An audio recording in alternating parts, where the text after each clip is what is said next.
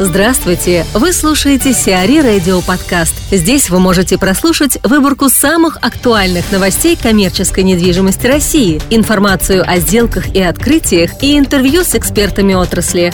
Чтобы прослушать полные выпуски программ, загрузите приложение Сиари Radio в Apple Store или на Google Play. «Русал» приобрел офисы в Парке Победы. Российский производитель алюминия, объединенная компания «Русал», стала собственником 30 тысяч квадратных метров в московском деловом центре «Парк Победы». Сделка завершилась в первом квартале 2016 года и остается одной из крупнейших в офисном сегменте. Как ожидается, приобретенные офисы с 1 по 11 этажи займет сама компания – После переезда заполняемость делового центра возрастет до 60%. Напомним, деловой центр Парк Победы общей площадью 136 тысяч квадратных метров представляет собой высококачественный объект класса B+, расположенный в районе Кутузовского проспекта в Москве. Вальдемар Вайс, глава российского филиала «Munitor Gruppe», и Михаил Рогожин, управляющий директор отдела по работе с торговыми площадями CBRE, расскажут о реновации галереи «Аэропорт». Итак, у нас тяжелый я имею в виду больной доктор у нас очень тяжелый. Но э, на первый взгляд... Возрастной. Да, возрастной. Но на первый взгляд вроде не скажешь, что тяжелый. В рабочий день, в дневное время прям он был полон граждан. Ну, прежде всего, это связано, конечно, с тем, что площадь Тельмана находится прямо впритык метро аэропорт, и вокруг находится как минимум три или четыре крупных учебных заведения. Это и МАДИ, это и этот, э, финансовая академия, и НИКФИ, соответственно, там молодежи всегда было много, да, и меньше ее как бы не становится. Это здорово, потому что именно это, как мы понимаем, молодежь и должна формировать некое ядро, на которое проект должен ориентироваться. Да? Потому что кроме этого, понятно, что на аэропорту же либо кто-то очень богатый, либо кто-то народ, конкретный народ. Но если на, на очень богатых тут ориентироваться нет смысла, потому что нет ни, ни объема, ни формата, ни, так сказать, э, сегодняшняя и историческая, так сказать, заполненность этого объекта, да, она была как раз настро... на, нацелена на, на людей.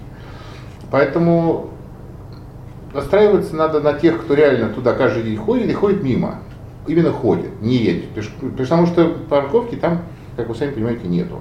Есть жесткая привязка к метро, и, соответственно, молодежная аудитория вокруг, которая каждый день сюда так или иначе приезжает. Но с другой стороны, по самому объекту не видно позиционирования. То есть он не отпозиционирован э, в пользу э, этой аудитории студенческой. Там есть некие вкрапления, э, которые говорят, что да, вот молодежь, там вот фудкорт, да и то он из э, набора довольно скучных операторов.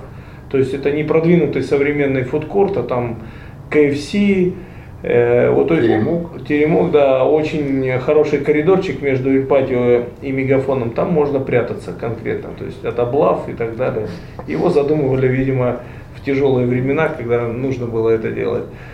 А в самом объекте магазины, как и явно а, для людей с повышенными запросами, а, там, допустим, два банно-прачечных магазина, а, которые продают причиндалы для э, причем разного уровня. Банных дней, да, один совсем в небесах, а один нормальный. Лакситан и Лаш стоят дверь в дверь, и по большому счету, ну, это реально разная аудитория, конкретно разная. Более того, странно, что запах, исходящий из Лаша всегда, да, не пугает людей, которые пытаются войти в Лакситан.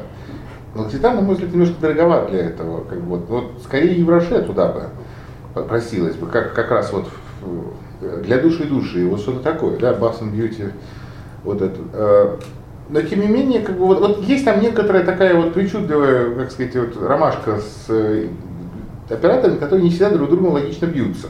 Например, третий этаж, да, он как-то, вообще он посвящен в основном сервису каким-то, да, и плюс там есть какая-то непонятная совершенно э, мир Барби, который Елькин Александр, извините, зовут, я вспомнил.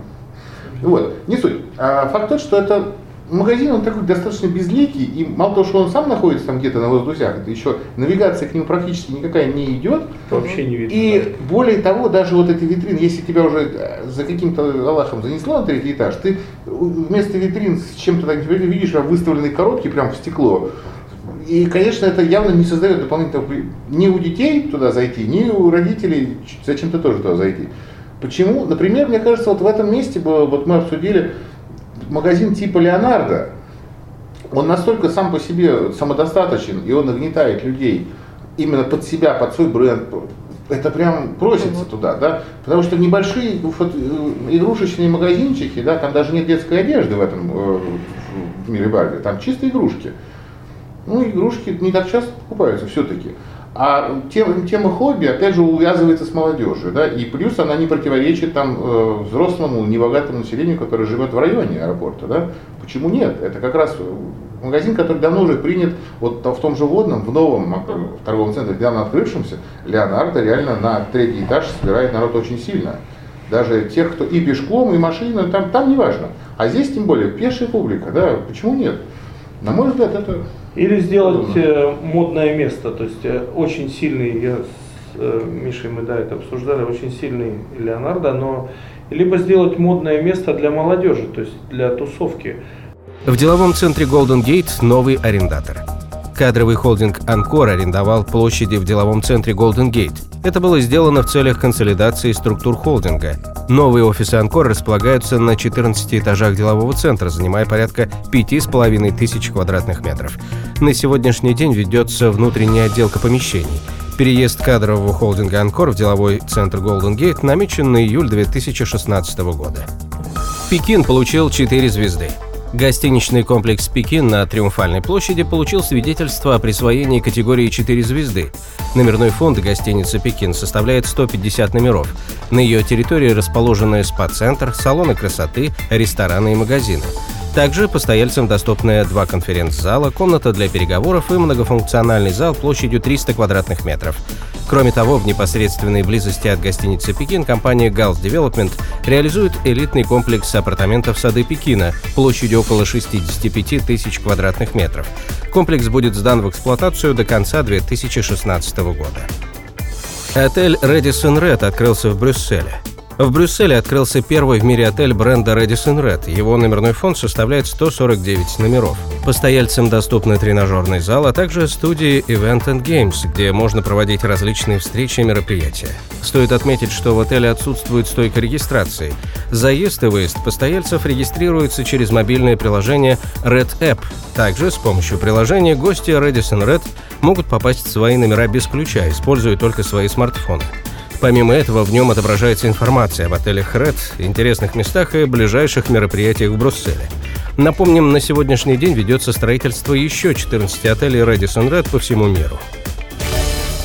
Сиари Радио. Эксклюзивные рубрики «За и против», «Ноу-хау», «Ремейк», «Новые форматы». Слушайте в полных выпусках программ в приложении Сиари Radio. Приложение доступно в Apple Store и на Google Play. Более подробная информация на сайте siari.ru slash radio.